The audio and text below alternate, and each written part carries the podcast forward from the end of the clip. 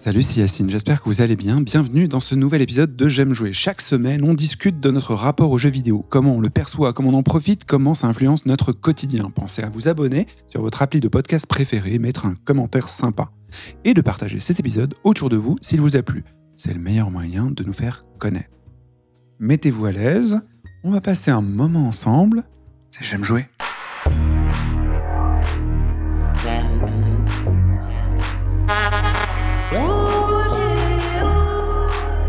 time.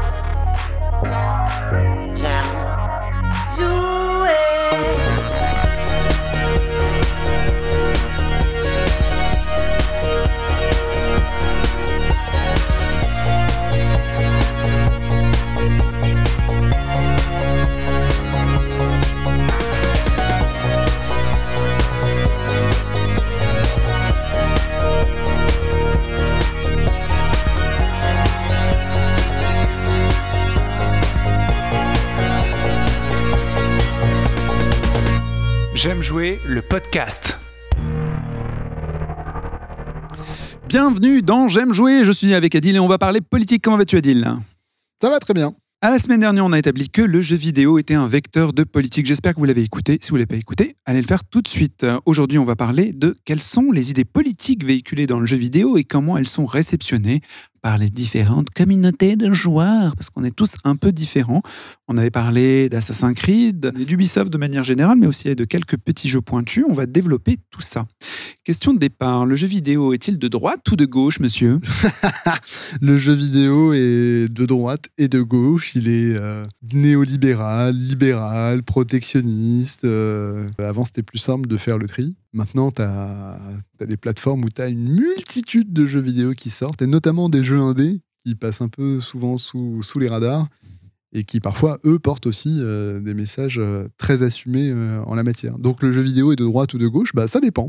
Tu peux pas te dire qu'un jeu vidéo c'est une matière, une, oui une matière comme je sais les mathématiques, le français et ainsi de suite, et que de fait, parce que cette matière contient des stigmates de certains domaines, eh ben, c'est de droite, ou c'est capitaliste, ou c'est euh, euh, communiste, ou c'est euh, parce qu'il y a de la coopération, ça serait soviétique. tu vois, trouver des, ah bah passerelles pour décrire le jeu vidéo tel quel. Le jeu vidéo, c'est pas un magma uniforme avec une ou plusieurs idées politiques, et au même titre que tu as plein de, de mouvance politique. Tu peux avoir euh, un socialiste, un sociodémocrate, un communiste. Alors dans les communistes, tu as plein de sous, de sous. Enfin, tu vois, tu peux être euh, lambertiste, stalinien, machin. Il y a plein de choses différentes. Mais si par exemple je parle à un ancien, un ancien, il va m'expliquer. Il arrive avec un certain mépris du jeu vidéo, de la matière, parce qu'il ne la connaît pas, tu vois, c'est quelque chose qui est nouveau pour lui. c'est pas nouveau pour nous, mais c'est nouveau pour lui. Et du coup, il va voir ça en tant que papa ou ainsi de suite les enfants lui demandent des sous pour aller sur son jeu vidéo. Donc, de fait, il va peut-être se dire que son jeu vidéo, c'est un stigmate du capitalisme, par exemple. Parce que ça lui demande des sous. Sa carte bleue, il la crame pour ses enfants. Ah oui, mais alors ça, c'est le, média, ça, c'est le média en tant que tel. Le média en tant que tel. Euh, l'achat de l'objet. L'achat de l'objet, comment tu le consommes, les modèles économiques aussi du jeu mhm. vidéo. Là, c'est plutôt les modèles économiques. C'est-à-dire qu'avant, tu achetais un jeu vidéo, tu achetais une œuvre ou un média spécifique. Et puis, et puis maintenant, tu as des modèles économiques qui sont particuliers et qui sont de l'ordre de l'abonnement, ce genre de choses, euh, de l'achat de, contenu additionnel, de DLC, de skins, de machin. Enfin, où là, c'est une question de modèle économique. Mais par rapport au sujet de base, c'est-à-dire quelles sont les, les idées euh, qui sont portées par certains jeux vidéo. Euh, on parlait d'Ubisoft la dernière fois. Comment tu peux dire que tes jeux vidéo ne portent pas d'idées politiques alors que la moitié de tes IP sont estampillés Tom Clancy? Alors dans ce cas-là, on va revenir aussi. Quand on parle euh, d'idées euh, politiques, de quoi parle-t-on exactement? Parce que moi, j'ai fait une dérive sur les sous. Là, tu me parles de Tom Clancy. Est-ce que dans les idées politiques, on a quelle matière? Tom Clancy, par exemple, c'est quoi? Bah, Tom Clancy, tu as une vision très occidentale des rapports euh, internationaux. c'est un écrivain de romans de guerre, c'est ça? Mhm. D'espionnage? D'espionnage. Ok, de cyberespionnage, je crois même alors je sais pas si c'est du cyberespionnage, mais d'espionnage. Alors peut-être qu'avec le temps et Ubisoft, c'est devenu du cyberespionnage, mais vu euh, l'époque des bouquins, je pense pas que c'était du cyberespionnage, mais tu portes forcément une vision occidentale du monde, ce qui est pas, enfin en tant que tel, c'est pas spécifiquement un problème. Hein, aussi, mais c'est simplement qu'après, tu as une représentation de. Il y a un très bel exemple là-dessus, c'est civilisation. D'accord. Tu choisis ta civilisation, ton leader, donc déjà tu as la figure du leader en tant que tel, donc c'est déjà une façon de d'envisager les choses. Donc si là, je tu- prends la Chine, j'ai j'ai qui? J'ai Mao Zedong euh, Euh, quoi? oui, ou tu peux prendre un Mongol genre Genghis Khan, ou tu vas prendre euh, donc Napoléon, comme je disais, Cléopâtre, si tu prends des Égyptiens, enfin tu vois. Un conquérant, un empereur. Mais la logique est là. La logique est de conquérir. La logique est d'avoir une diplomatie plus ou moins importante, d'avoir de, de faire la guerre, etc. Donc là, pour le coup, et c'est ça qui est intéressant, c'est que le jeu vidéo va potentiellement te donner l'opportunité de faire de la politique différemment. Je vais faire la c'est guerre. la politique pour les nuls, là? Civilisation, par exemple? Non, Par non, le pas biais du d'un leader, tu non, t'incarnes et Non, tu- ce que je veux dire, c'est que on a beaucoup parlé du fait qu'il y avait de la politique dans les jeux vidéo, qu'il y avait des messages qui étaient conscients ou inconscients, mais qui étaient portés, véhiculés. Mais tu as aussi des, euh, des jeux vidéo qui, via leur gameplay, soit vont te donner le choix d'agir de telle ou telle façon, de façon très vulgarisée, de te donner un choix, euh, bah, civilisation, euh, non, je vais passer un accord avec, euh, ou une alliance avec la, civilisation d'à côté, plutôt, la reine d'Autriche exactement, plutôt que, de, plutôt que de faire la guerre. Et pour prendre un autre exemple, tu prends Paper Please. Ah, Donc là, tu vas de Lucas Pope. de Lucas Pope. Tu vas te retrouver dans une, dans une euh, société qui ressemble beaucoup à une société soviétique, hein, à l'ancien URSS, même si c'est pas dénommé comme tel. Et les actions que tu vas mener, euh, la façon dont tu vas bien vérifier les papiers de chacun, va avoir des conséquences sur l'argent que tu vas récupérer. Si tu oublies euh, Un tampon. un tampon, etc., tu auras moins d'argent. Mais par contre, si tu n'oublies pas le tampon, la personne va partir en prison, alors que c'était potentiellement une personne qui avait pour objectif de libérer le pays du joug euh, de la, de la dictature. Et donc, du coup, ce qui est intéressant, c'est que d'un côté, tu as un message politique qui est fort, c'est-à-dire bah, les dictatures, c'est pas top. Euh, la liberté individuelle, collective, politique, c'est quelque chose de positif, ce qui est clairement porté par Paper Please. Et de l'autre côté, tu as aussi une charge sociale, c'est-à-dire, euh, toi, tu es, si tu gagnes de l'argent, c'est pour nourrir ta famille, la soigner, ta belle-mère, ton père, tes enfants, etc. Donc tu as à la fois le message politique vis-à-vis des dictatures et du contexte global du jeu, et puis tu as aussi ben, un message politique vis-à-vis de qu'est-ce que c'est que de s'en sortir quand tu es pauvre, quand tu n'as pas le choix, n'as pas le privilège de choisir d'avoir une lutte vis-à-vis d'un empire, et, enfin d'un empire, d'une dictature plutôt. faut préciser dans Perper Please, dans le, dans le gameplay, c'est qu'en gros, il faut que tu fasses du chiffre d'une certaine façon, il faut que tu fasses entrer à la frontière beaucoup, beaucoup de gens. Plus tu en fais entrer, plus tu gagnes de l'argent. Cet argent, à la fin, t'es compté ou décompté pour te permettre de payer le chauffage, la nourriture, le loyer, les soins du petit qui est malade, et ainsi de suite.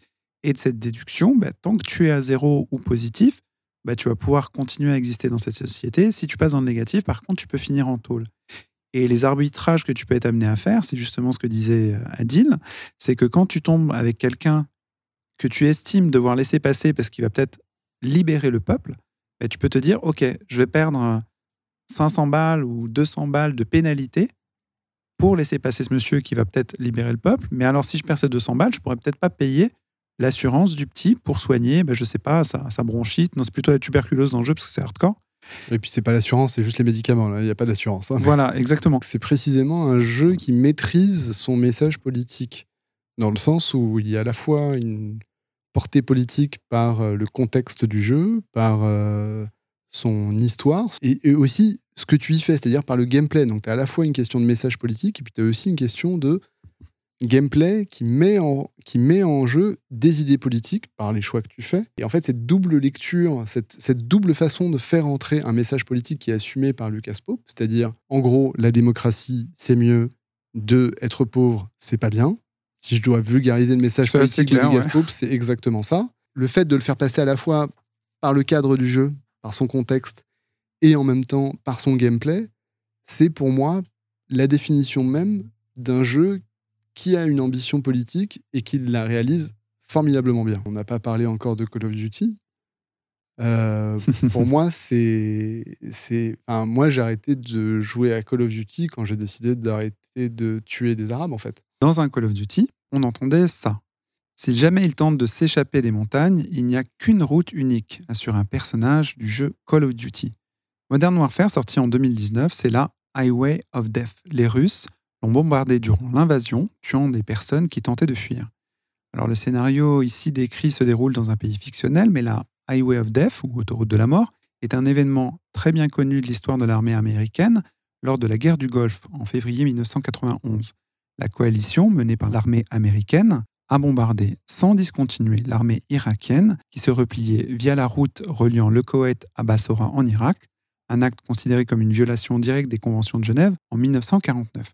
Dans Call of Duty, en revanche, Modern Warfare, l'attribution de ce bombardement aux forces russes, quand bien même l'événement prend place dans un récit fictionnel et dans un pays imaginaire, a été perçue comme une réécriture pro-américaine de l'histoire. Donc Call of Duty, et c'est pas la seule fois dans Call of Duty, reprend des événements réels et renverse sa signification et fait jouer les joueurs là-dedans. Est-ce que dans ce cas de figure, toi, Adil, tu trouves que c'est de la propagande peut-être? Euh, Oui, oui, c'est du niveau de la propagande. C'est du niveau de la propagande euh, qui. Mais c'est du niveau de la propagande sans que ce soit une propagande d'État. C'est ça qui est compliqué aussi. C'est-à-dire que quand tu parles de propagande, généralement, tu t'attends à ce qu'il y ait un, État, qu'il soit dictatorial, que ce soit une démocratie, c'est pas le sujet. Hein. Tout le monde fait de la propagande. Euh, qui switch l'histoire, qui, la, remet à, sa façon pour avoir la meilleure vision de ses propres intérêts. C'est-à-dire la position de l'Amérique dans le monde, par exemple. et donc, le fait qu'ils aient fait ça, ce qui est au moins extrêmement maladroit, pour pas dire autre chose, c'est assez révélateur du fait qu'ils sont conscients qu'il y a un message politique dans leur jeu.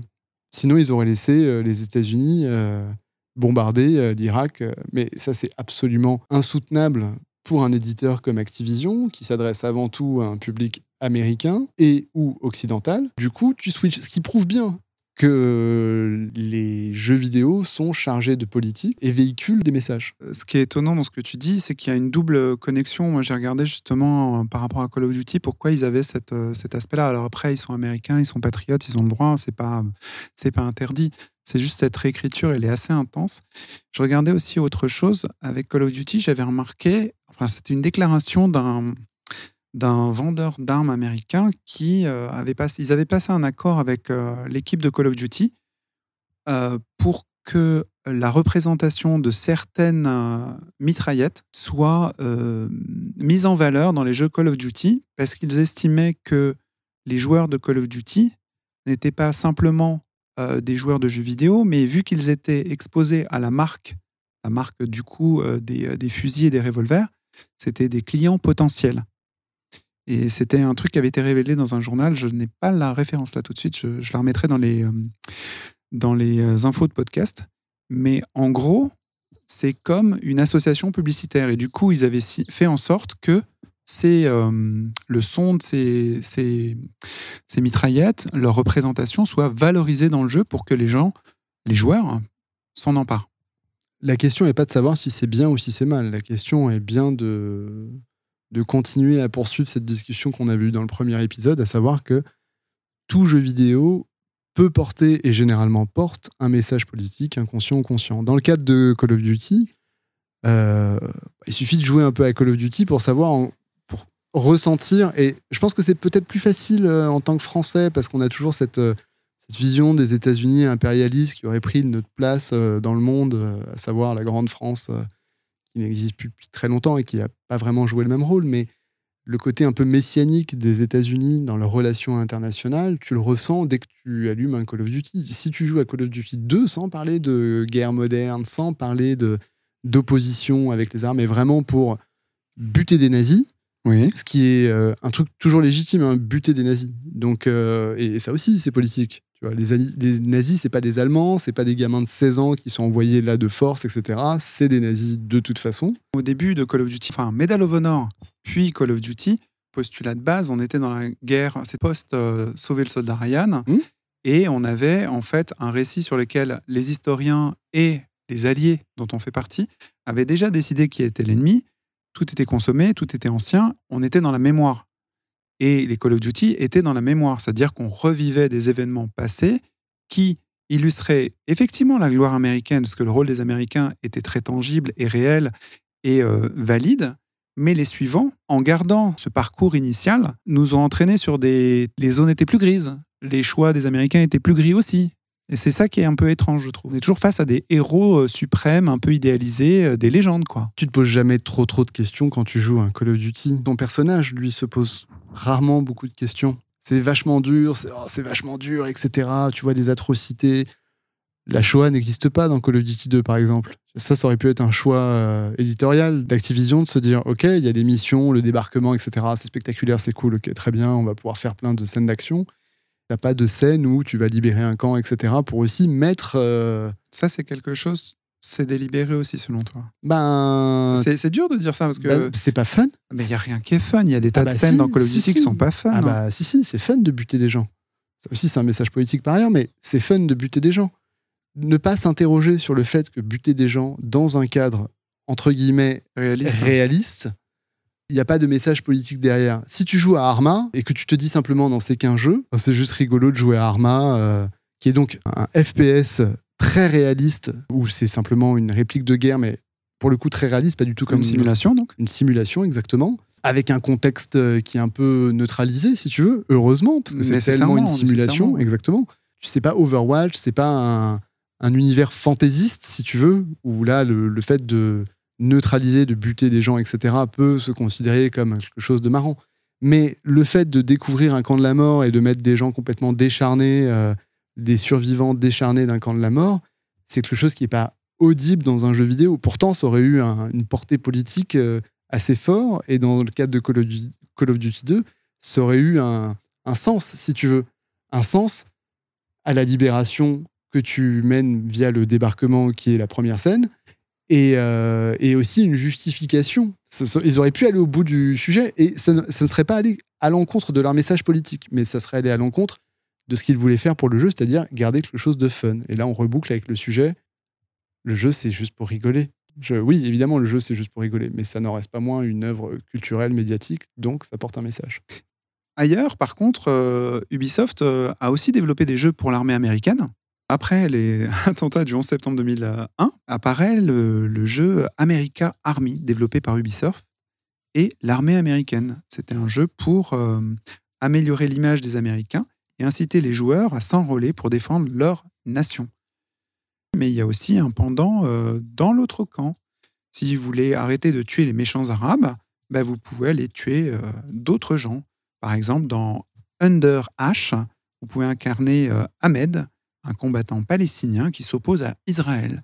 Donc il y a des pays qui développent des jeux pour recruter des, bah, des soldats ou des militaires. Ça, c'est quelque chose qui arrive régulièrement. En France, on n'a pas du tout la même approche. On fait pas du tout ça. Parce que euh, euh, en France, les, euh, militaires français ont vraiment à cœur de garder une réalité dans la, guerre. Ce n'est pas un jeu. Et du coup, au lieu de faire ça, qu'est-ce qu'ils font? Bah, Ils font de la publicité dans les jeux, dans par exemple le jeu PES 10, ou bien dans Street Pro Soccer, ou dans Colin McRae Dirt 2, ou dans NBA Live 10. Il y avait de la pub pour l'armée française. Et qu'est-ce que t'en penses de tout ça, Adil? Bah, c'est deux logiques extrêmement différentes, effectivement. C'est euh, toucher un public, ça c'est une chose, via de la publicité pour euh, convaincre, euh, c'est un panneau publicitaire au même titre que celui que tu as à ton arrêt de bus. Ouais. Et de l'autre côté, c'est la- toute la difficulté des jeux qui ont été développés pour l'armée américaine ou pour d'autres pour d'autres armées d'ailleurs. hein. C'est euh, laisser croire que la guerre est aussi fun que le jeu auquel tu joues. non, mais c'est- toute la, la- problématique morale de ce genre de, de démarche. C'est que, Je pense que c'est plus un débat moral qu'un débat politique? ah bah, faire croire à des gamins de 17 ans que prendre un M16 et buter quelqu'un, c'est rigolo dans un jeu, bah, viens le faire à l'armée. Pour moi, oui, il y a une question morale là-dedans. Enfin, je L'armée, c'est un métier, c'est une formation, et c'est une formation notamment à ce que tu vas vivre euh, et ce que tu pourrais rencontrer euh, plus tard. Enfin, je veux dire, il y a des enjeux qui seront certainement rapportés après. C'est comme, c'est comme si euh, tu disais non mais tu veux pas devenir chauffeur de taxi T'as joué à Crazy Taxi? Tu vois, c'est- du même registre. Que, évidemment, Crazy Taxi, qui était un jeu un peu loufoque où tu faisais le taxi et t'essayais de rouler le plus rapidement possible pour euh, prendre et déposer des gens. euh, donc c'était absolument pas ça l'objectif. Mais Là, on voit bien que de toute façon, l'armée, le but, c'est pas de former des soldats. Le but, c'est susciter une, euh, une stimulation, un intérêt, une envie d'être soit patriote, soit de, de défendre son pays, de, de voir que effectivement, tu vas aller dans plein d'endroits et manipuler des, du matos et être en fraternité avec tes camarades et être soutenu face à une adversité qui, normalement, est intangible. Et quand tu es adolescent, euh, le fait d'avoir une adversité tangible, ça peut faire beaucoup de sens. C'est efficace, en fait, c'est ça que je veux dire. Oui, oui, oui, mais ça ne retire euh, en rien euh, la question morale que je soulignais, moi qui me semble un peu problématique. c'est un- un- une œuvre de propagande qui pose question. Moi, j'ai mon avis sur le sujet, mais c'est un vecteur, euh, c'est aussi un vecteur de politique. On parlait de la Seconde Guerre euh, mondiale tout à l'heure avec Call of Duty. Euh, Il y a un jeu d'Ubisoft qui parle de la Première Guerre mondiale.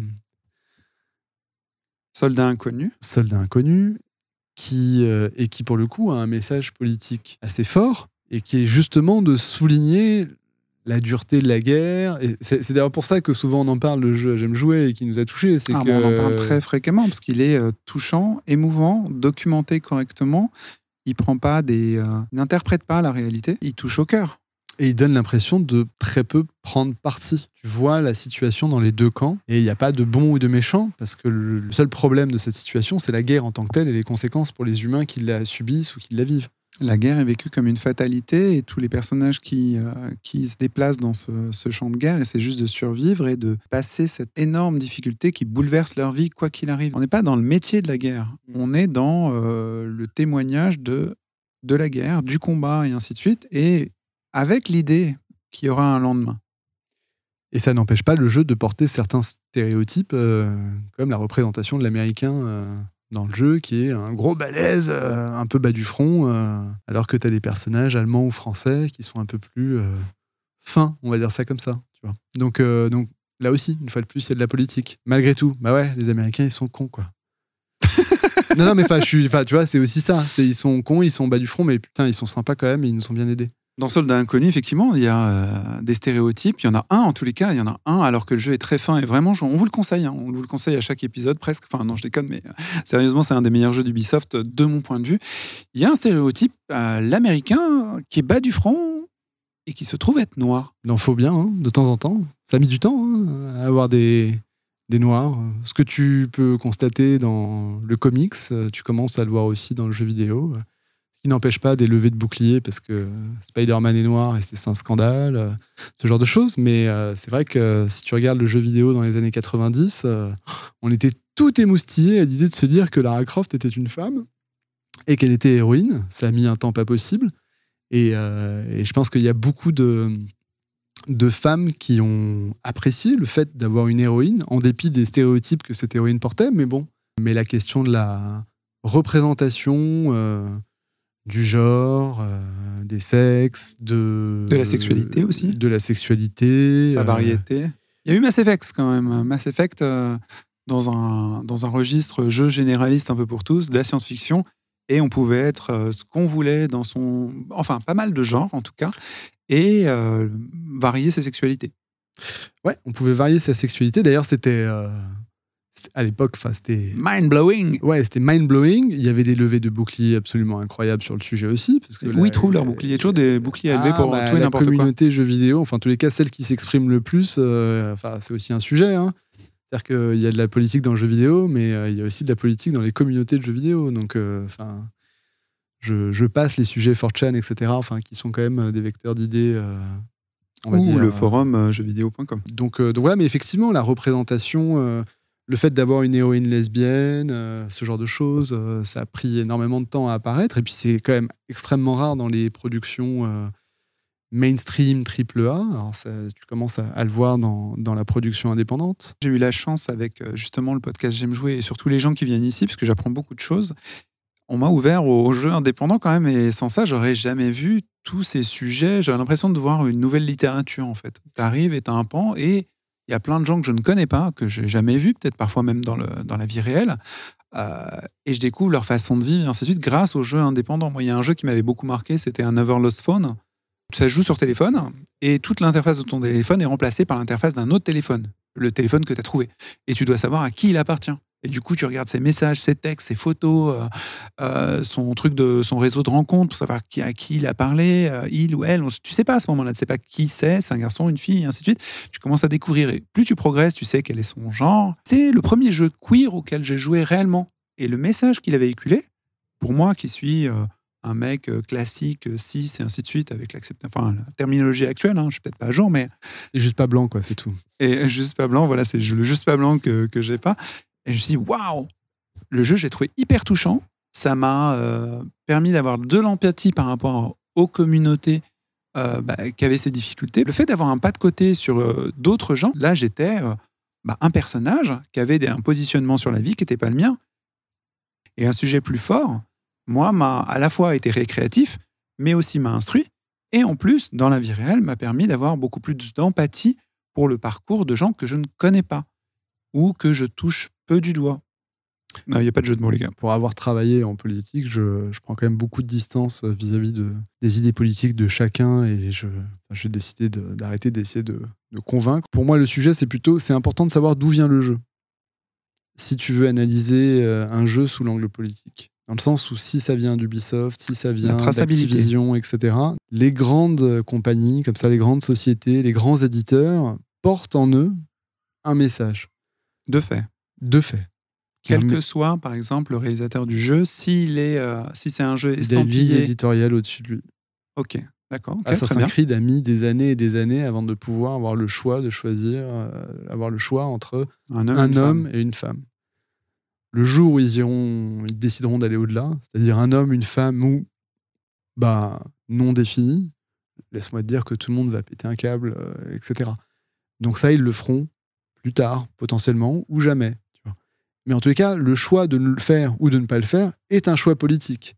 La première fois qu'on leur a reproché de pas avoir ce choix, alors que des jeux type Mass Effect était déjà sorti. Tu pouvais déjà choisir d'être d'incarner un homme ou une femme. Oui, ça paraît étonnant alors qu'il y a déjà un passif. Euh, je crois que c'était pour Assassin's Creed Unity. Et leur réponse avait été non, mais on a envie que les joueurs incarnent véritablement un personnage. Quoi. En gros, c'est ne faites pas un menu B12. Quoi. Vous choisissez pas ce que vous faites, il y a une histoire derrière, tout ça a été construit comme tel. Alors que c'est un jeu Ubisoft et c'est Assassin's Creed, c'est-à-dire l'exact opposé de cette affirmation. Oui, on n'est pas en train de traiter Uncharted ou Last of Us, on est sur effectivement un personnage extrêmement polyvalent à la base. Oui, tout à fait, et une histoire euh, qui s'adapte euh, dans un sens comme dans l'autre. Donc, euh, une époque où il y avait quand même assez peu de, relations amoureuses qui auraient nécessité par ailleurs une écriture, une surécriture pour orienter les dialogues en fonction si tu es un homme, une femme, si tu t'adresses à un homme ou une femme simplement les voit, hein, en fait. Hein. Juste, c'est pas forcément de définir la nature de la relation amoureuse, mais simplement de faire en sorte que le dialogue soit fluide. Donc, d'où vient le jeu? Je pense que si vous voulez un peu percevoir quelles sont les, idées politiques véhiculées par un jeu, le plus important est de savoir qui l'a réalisé et surtout qui l'a édité. Ça, c'est le point le plus important. C'est d'ailleurs pour ça qu'à chaque fois qu'on a parlé de jeux qui avaient une vision un peu différente, peut-être plus progressiste, et qui est la gauche, l'inclusion, ce genre de choses, euh, c'est toujours des jeux indépendants. Parce que c'est absolument pas des idées qui sont portées par Ubisoft, Activision, EA, Microsoft, Sony. Ils vont euh. te dire que toutes ces choses-là, toutes ces choses euh, progressistes, comme tu dis, seraient peut-être vecteurs de risque et du coup feraient baisser les ventes potentiellement et que c'est la raison Mais je, font qu'ils ne travaillent pas ça. Je ne juge absolument pas le fait qu'ils ne le fassent pas. Tu fais le constat que si ça vient de certains endroits, je... des, décisions ont déjà été prises en amont, quoi qu'il arrive. Ah, mais c'est même pas des décisions. De toute façon, ça se fait de façon fluide. C'est par définition. C'est bien la seule chose fluide de ces jeux-là. La... L'initiative ne se prend pas. Et t'as pas, un... pas un taré de développeur qui va se dire Ouais, on va mettre un mec, une meuf, un personnage non défini, et ce sera dans un triple A d'Activision qu'on attend depuis 4 ans. Entre enfin, je raconte n'importe quoi. Jamais personne ne fait ça. Et le sujet n'est pas de juger si c'est bien ou c'est mal. Le sujet est juste si vous voulez un peu analyser ce qui se passe en termes d'idées politiques dans un jeu, le plus important, et moi je ne préjuge pas des idées des autres, enfin si vous êtes d'extrême droite et que vous avez envie de jouer à un jeu, il n'y a pas de problème, mais effectivement si vous jouez à un jeu indé, genre Undertale ou, euh, ou un jeu de type, euh, ou, de, ou de Dontnod, exactement, Life in Strange, euh, je pense que vous serez déçus. Donc, euh, voilà, c'est un peu le sujet. Moi, c'est plutôt ma cam, mais bon, voilà, chacun ses idées. Mais ce que je veux dire, c'est que c'est important d'analyser d'où vient le jeu pour pouvoir comprendre les idées politiques. Et c'est absolument pas une façon de dire Ah non, mais Activision, ils font pas ça, ou alors Dontnod, c'est des putains de gauchos qui font chier. C'est pas ça le, sujet. Le sujet, c'est que pour comprendre, il faut savoir d'où ça vient.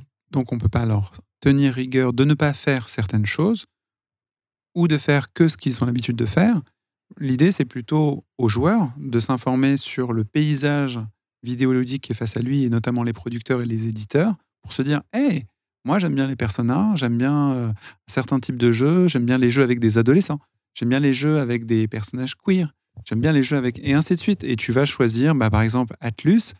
Euh, bah, typiquement, Atlus a eu des tas de problèmes avec les, euh, les représentations des queers. Ça a l'air de s'arranger, mais ils ont fait des choses qui n'étaient pas appropriées, comme beaucoup d'éditeurs japonais.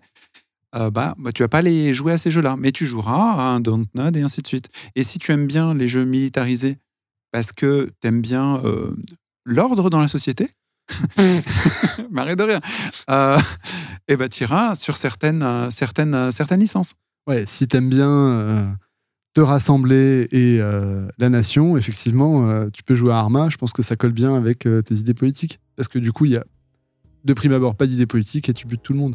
C'est une caricature. Moi, je reproche rien à qui que ce soit. L'important, c'est de savoir où tu mets les pieds, en fait. C'est plutôt ça. Et, euh, et, et du coup, peut-être chercher des jeux qui te plairont davantage selon cet angle. Parce que du coup, il y a de plus en plus de messages politiques et de représentations dans les jeux, quelle que soit l'obédience de cette représentation politique. Et, euh, si tu as envie d'avoir quelque chose d'un peu plus euh, d'un peu plus ouvert ou un peu plus marqué politiquement, c'est important de savoir euh, qui l'a produit, qui l'a édité, qui l'a développé.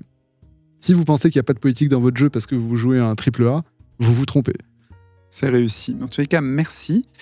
On va euh, plier ce- cet épisode et au prochain épisode, la semaine prochaine, on va s'intéresser aux hommes et aux femmes politiques. Ah, et aux jeux vidéo. Est-ce qu'ils en parlent? Est-ce qu'ils l'utilisent? Est-ce que qu'est-ce qu'ils ont fait avec ça? Qu'est-ce qu'ils en pensent même? Est-ce qu'ils pensent quelque chose des jeux vidéo? Enfin, on verra ça.